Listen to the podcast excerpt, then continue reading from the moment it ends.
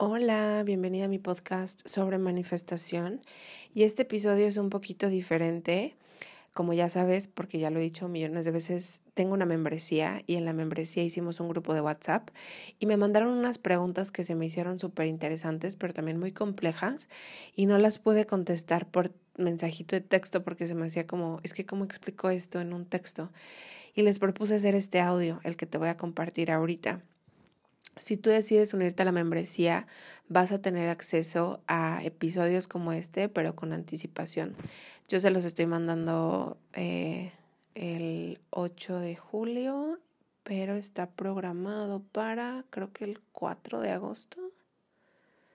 Creo que está programado para el 4 de agosto. Entonces, si quieres tener como acceso, a ver, déjame ver para cuándo está programado. Sí, para el 4 de agosto. Si quieres tener acceso a estos episodios con anticipación, únete a la membresía para que te demos acceso al grupo y, y que puedas tenerlos. Eh, te dejo entonces con el audio. Se trata sobre dejar fluir, eh, vivir en el presente y, a ver, déjame ver cómo se llama. El equilibrio entre dejar fluir e ir tras una meta específica. Espero que te sirva mucho. La membresía la encuentras en kitsiasalgado.com, diagonal membresía, kitsiasalgado.com, diagonal membresía. Y también me puedes seguir en Instagram. Estoy como Kitsia Salgado. Besos. Bye. Hola chicas, buenos días. Aquí está su audio que les prometí para responder esta duda de pues cómo navegar eh, y cómo equilibrar o unir el presente eh, con cómo es el presente ahora y a la vez querer manifestar cosas en un futuro. Eh, bueno, entonces, esto va a ir al podcast después.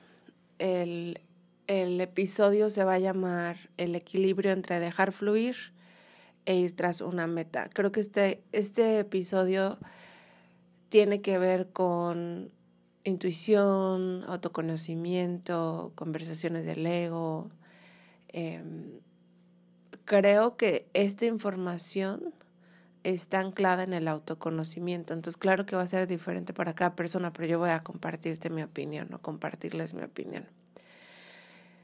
Mm, yo pienso que hay una diferencia, sí hay una diferencia, y es que esta pregunta, porque la pregunta estaba más grande, ¿no? Era como, Em, no sé cómo equilibrar, dejar fluir, dejar que las cosas pasen y el ir por una meta específica, porque a veces las metas nacen del ego y no desde nuestra verdadera esencia, como unir el presente pero a la vez querer manifestar cosas en un futuro. Son tres preguntas, ¿no? Pero sí tienen relación y, y vamos a explorar eso. En mi punto de vista sí hay una diferencia entre dejar fluir, e ir tras una meta, o sea, definitivamente la diferencia radica en que cuando tú te dejas fluir, entre comillas, y no es lo mismo dejar fluir que dejar que las cosas pasen, pero vamos a pensar que en este caso sí es lo mismo. Cuando tú te dejas fluir, lo único que puede pasar es que tú vas a experimentar más de lo que ya eres. Cuando tú no haces ningún cambio intencional, cuando tú no haces ninguna... Eh, no, no adquieres mayor conciencia, no adquieres curiosidad sobre por qué hacer lo que haces, por qué quieres lo que quieres, por qué eres quien eres.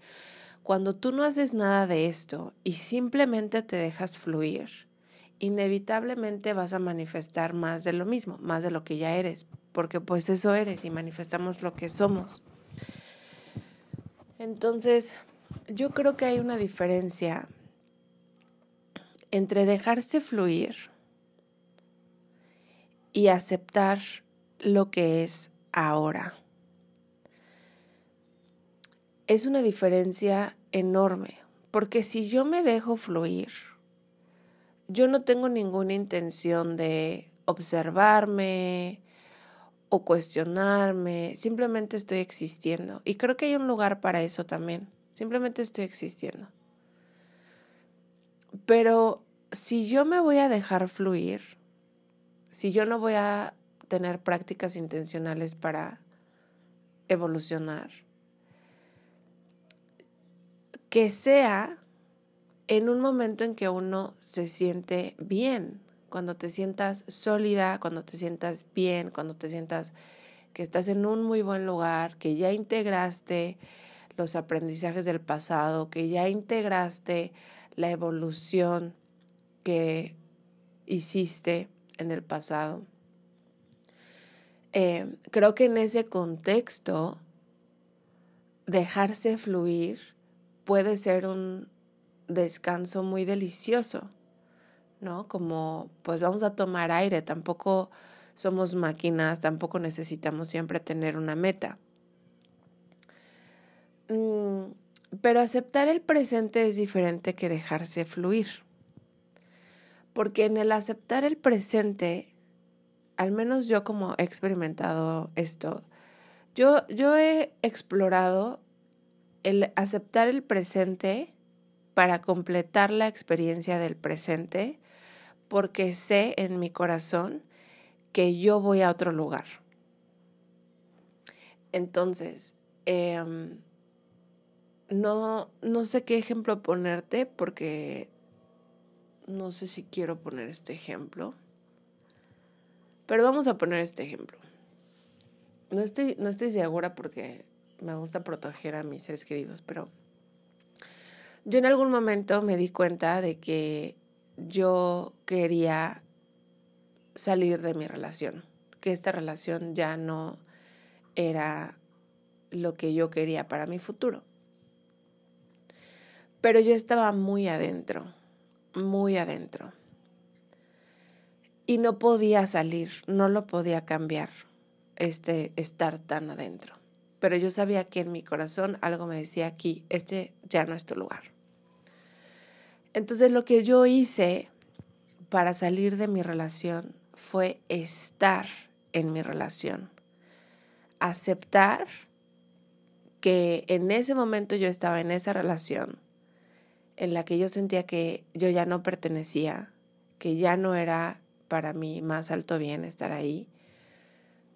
Pero yo lo hice con la intención de salir, o sea, el aceptar ese estado y el habitar en ese estado y el no querer cambiar a mi pareja, el no querer cambiarme a mí, el no querer cambiar la dinámica, o sea, aceptar esto es ahora, yo lo hice como una estrategia para completar la experiencia que yo estaba viviendo, porque finalmente estamos viviendo las cosas que vivimos por algo, o sea, hay algo que nuestro ser interior quiere vivir, quiere aprender de estar ahí.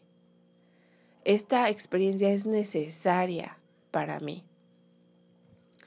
Entonces, eh, pues lo que más puedo hacer para salir de esta experiencia es estar presente en esta experiencia, es habitar esta experiencia, es ser consciente mientras experimento esto que es incómodo o que se siente fuera de lugar o que ya no quiero estar aquí. Y ahí está la diferencia entre dejarse fluir y que las cosas pasen y simplemente replicar más de lo mismo, porque es inevitable, y aceptar el presente como parte de una estrategia para cambiarlo. Y cuando aceptas el presente, naturalmente renuncias a cambiarlo. Pero pienso que somos seres tan complejos que podemos habitar y experimentar la vida desde perspectivas diferentes. Mientras que mi ser, una parte de mi ser, está habitando esta incomodidad de estoy en esta relación con esta persona, siendo quien soy, con esta dinámica. Yo puedo estar ahí aceptando full eso y a la par hay otra parte de mí que sabe que,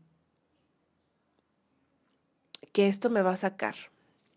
Yo siempre, yo siempre sé y, y, y reconozco que el trabajo interior nos mete y nos saca de experiencias específicas, porque todo es una evolución finalmente. Entonces, ese es un tema, ¿no? El tema de dejarse fluir, aceptar el presente, tener una meta. Ahora, hay otro tema que tú tocaste aquí, que es acerca de el origen de nuestras metas.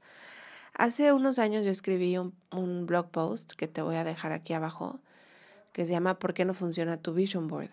Y aquí explico la diferencia desde mi perspectiva de deseos del ego y deseos del corazón.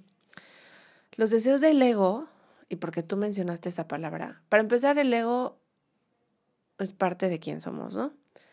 Pero hay que, mm, hay que conocerlo, hay que saber qué necesita.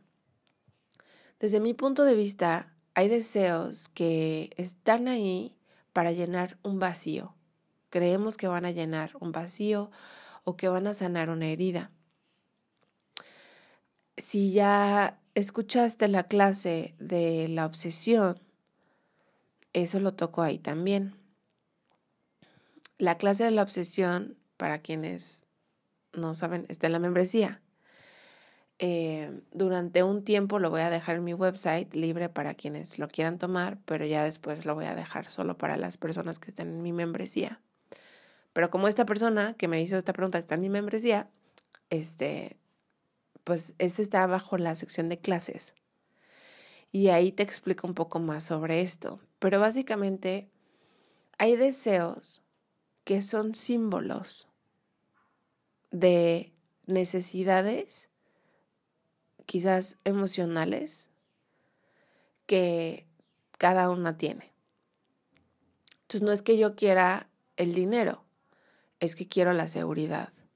No es que yo quiera eh, el trabajo, es que yo quiero el estatus. No es que yo quiera em, la camioneta, es que yo quiero em, que me miren de una forma, ¿no? Estatus o respeto o lo que sea. Entonces los deseos del ego son como alivios que, no, que son símbolos de cosas que creemos que nos van a aliviar. Por eso es tan importante conocer nuestras respuestas de supervivencia, conocer nuestros patrones, cómo nos saboteamos, eh, cuáles son nuestras heridas emocionales. Por eso es tan importante saber esto, porque cuando sabemos esto, sí, podemos tener el deseo, pero a la vez tenemos la conciencia de por qué está ahí. Entonces no es que esté mal, simplemente entender nos da otro tipo de poder. Ahora, los deseos del corazón, pienso que son aquellos que hace tiempo quieres lograr, pero no les das importancia o te da miedo. Y a veces son deseos muy random. deseos que no sabemos por qué queremos, pero los queremos y que nos sacan de nuestra zona familiar. Eh, quizá yo te puedo compartir que una de las razones por las que yo sabía que ya no me correspondía estar en ese lugar con mi pareja, ay, no sé si decir esto, es muy fuerte. Bueno, lo voy a decir, es muy fuerte lo que voy a decir, ¿ok? Yo sabía en mi corazón un deseo o una noción, porque no es tanto un deseo, es una noción que... Ay, no sé si decir esto. No, puede, puede lastimar, no lo voy a decir. Pero hay, hay deseos que son nociones, que es, yo estoy consciente de que tal cosa es para mí o que yo voy para allá, o que hay esa semillita de deseo en mi corazón. Es como una noción, es como un saber. Pienso que son como los llamados intuitivos. Es como un llamado, es como algo que te está hablando.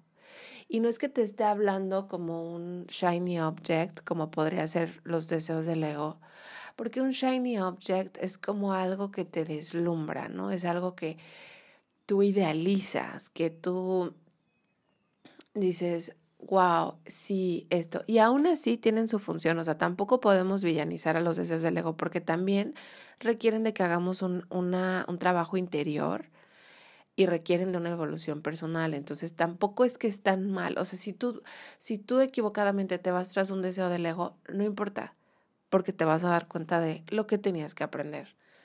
Em, y que ese deseo te ayudó a aprender. Entonces no importa, pero siento que esa es la diferencia entre un deseo que es más bien una noción, un saber, un llamado, una alerta, un, una bandera, ¿sabes? Como, hey, vamos para acá, vamos para acá, a un deseo que es más bien como parece un tesoro, que lo idealizamos como un triunfo. Es diferente. Eh, y para cerrar con esto, cómo unimos el vivir el presente, pero a la vez manifestar cosas en un futuro, para empezar comprendiendo que una cosa es vivir en el presente, aceptar el presente, y otra cosa es dejar que las cosas pasen y fluir. Porque si yo dejo que las cosas pasen, solamente estoy, o sea, para empezar me estoy enfocando en el futuro. Ese es uno de hecho, ayer tuve una conversación, eh, me entrevistaron para un, podcast y una chava preguntó, este, es que yo estoy, justamente era este, eh, algo así era, como, es que yo estoy abierta a lo que pase, yo acepto lo que, lo que venga.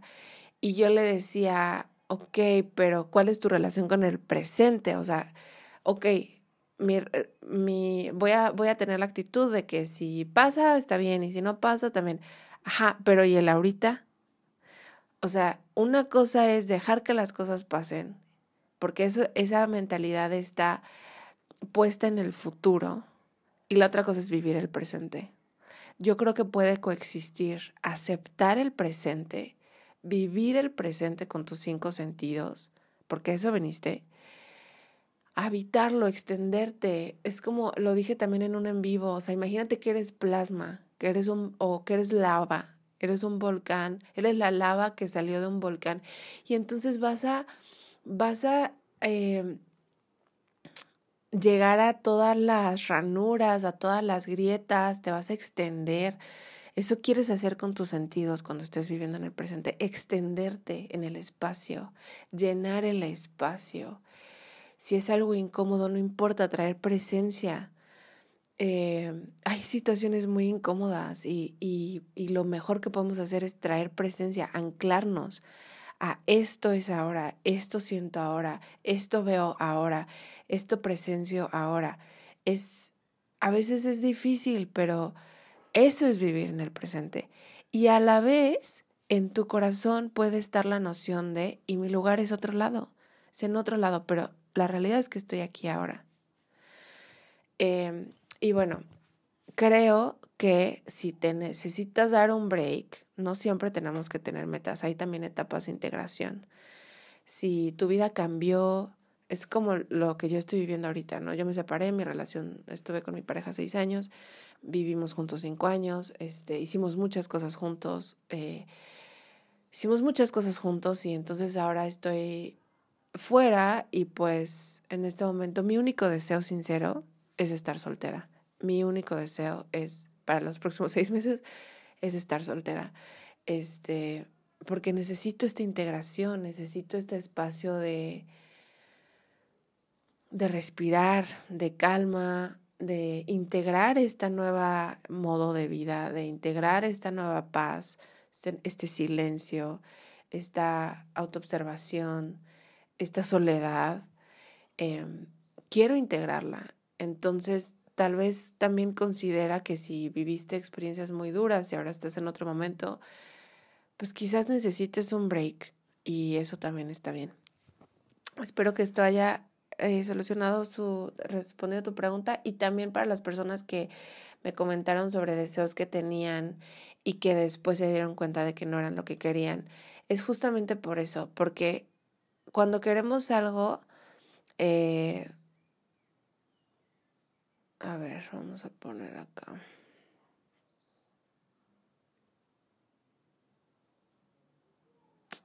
Ay, qué loco que no leí. Ah, no, sí lo leí. A ver.